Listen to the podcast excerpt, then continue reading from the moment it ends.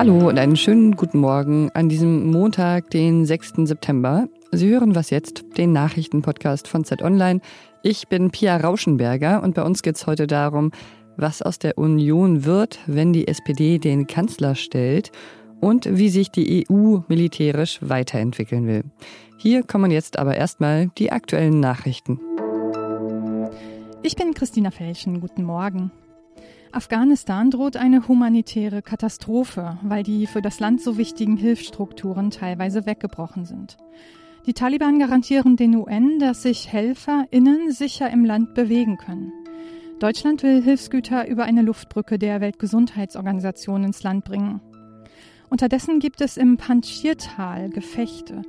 Dortige Rebellen haben nach eigenen Angaben 1000 Taliban getötet oder gefangen genommen.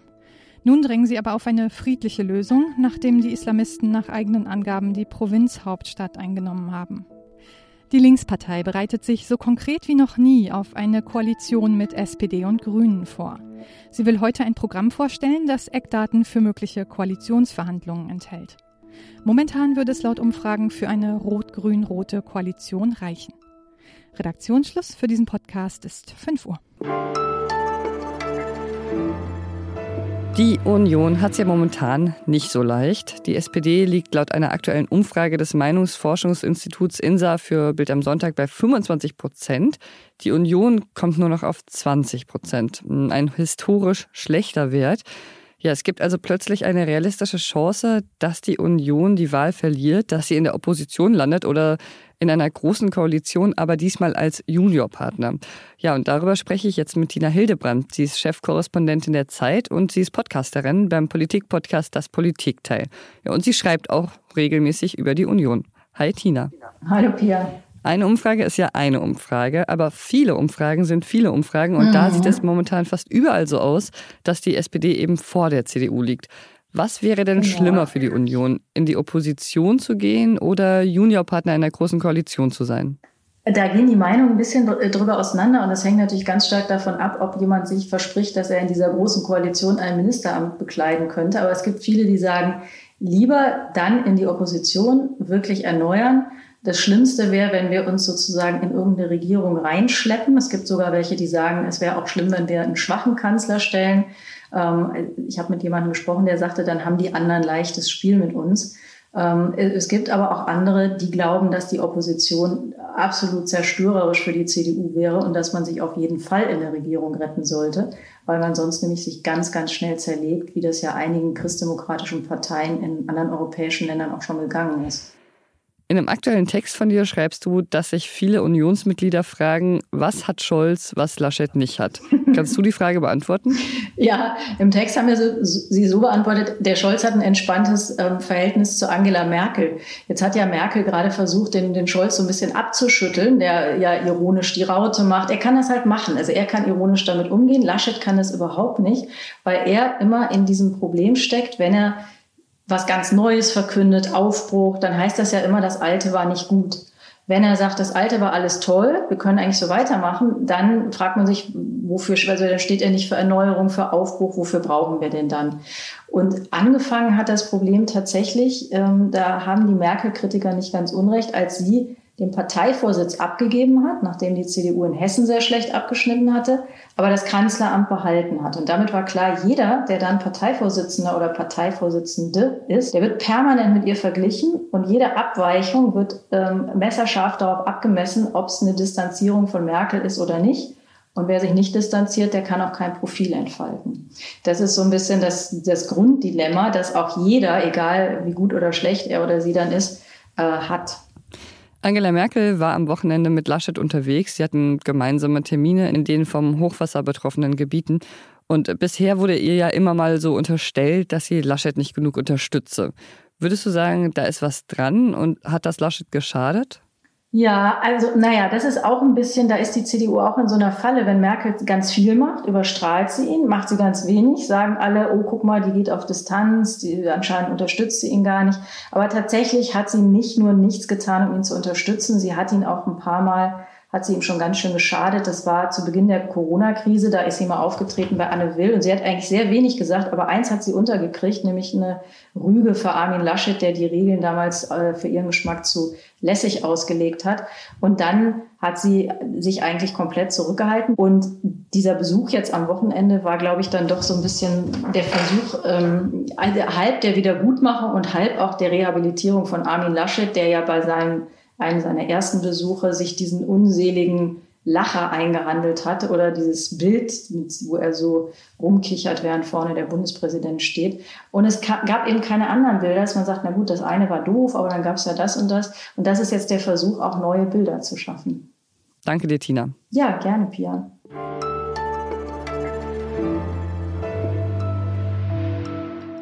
Und sonst so? Ja, es ist wieder Zeit für so ein Video. Rezo hat am Samstag ein neues Video veröffentlicht. Ey, Junge, grow the fuck up. Hier geht's um was. Ja, und darin geht es um die Klimakrise, um die Klimapolitik der aktuellen Bundesregierung aus SPD und CDU und um Lobbyismus. Die Regierung, also CDU und SPD, haben beschlossen, dass Dörfer geplättet werden sollen und dass viele Menschen ihr Zuhause verlieren und enteignet werden. An sich sind die Fakten, die er da zusammengetragen hat, nicht neu oder unbekannt. Aber in seiner Rezo-haften Art ähm, schafft er es halt dann doch ziemlich gut, finde ich, teilweise komplizierte Zusammenhänge rüberzubringen und dabei auch überhaupt nicht düster zu sein, was ja bei diesem Thema nicht immer so einfach ist.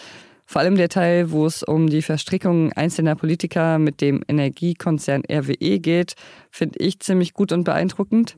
Und trotzdem entschied sich dieser CDU-Politiker dafür, dass er eine Nebentätigkeit für RWE machen möchte, für die er nochmal circa 130.000 Euro im Jahr bekommt. Alles in allem also empfehlenswert, können Sie sich mal anschauen, wenn Sie das nicht eh schon haben. Der Afghanistan-Einsatz ist mehr oder weniger gescheitert. Der Triumph der Taliban gibt dem Westen auf jeden Fall zu denken. Eine Konsequenz auf EU-Ebene scheint zu sein, Europa muss militärisch handlungsfähiger werden, unabhängiger von den USA. Nach dem Treffen der EU-Verteidigungsminister Ende der vergangenen Woche steht jetzt wieder eine Idee im Raum, die nicht ganz neu ist. Ähm, es geht um eine militärische Eingreiftruppe der EU. Ja, mit meinem Kollegen Ulrich Ladurna, der Zeitkorrespondent in Brüssel ist, spreche ich jetzt darüber. Hallo Ulrich. Ja, hallo. Was genau wäre das denn für eine Eingreiftruppe? Naja, äh, wie du schon sagtest, der Schock sitzt in Europa tief, dass man nicht mal in der Lage gewesen wäre, den äh, Flughafen von Kabul militärisch zu sichern, ohne Hilfe der USA. Und deswegen spricht man wieder von einer alten Idee, nämlich, dass äh, sich gewissermaßen die Europäische Union, ich sage mal so militärisch ertüchtigen müsste, dass sie in der Lage wäre, Eingreiftruppen zusammenzustellen und eben zum Beispiel den Flughafen in Kabul selbstständig sichern zu können. Es kann sein, dass jetzt der Schock so tief sitzt, dass es zu wirklich einer Änderung kommt, aber da gibt es erhebliche äh, Probleme, um sowas umzusetzen. Ja, und in Osteuropa gibt es ja zum Beispiel die Befürchtung, dass so eine Eingreiftruppe die NATO schwächen könnte. Wie realistisch ist denn die Umsetzung einer solchen schnellen Eingreiftruppe? Ich denke, das ist sehr schwer, weil zum einen, wie du richtig sagst, die osteuropäischen Länder äh, haben Sorge, die verlassen sich sozusagen in Sicherheitsfragen nicht so gerne auf, ich sage mal, die Westeuropäer, sondern sie fühlen sich sicherer mit amerikanischem Schutz und die Osteuropäer haben Sorge, dass die NATO unterminiert wird durch eine eigene europäische Eingreiftruppe. Das ist der eine Punkt. Der zweite Punkt, der das schwierig macht, ist der, dass in allen Fragen sozusagen der Sicherheits- und Außenpolitik braucht es Einstimmigkeit äh, in der Europäischen Union. Das heißt, äh, wenn auch nur ein Mitglied äh, sich gegen so eine Eingreiftruppe wehrt, dann wird da nichts draus. Und der dritte Punkt, der das schwierig macht, ist, glaube ich, für mich der wesentliche.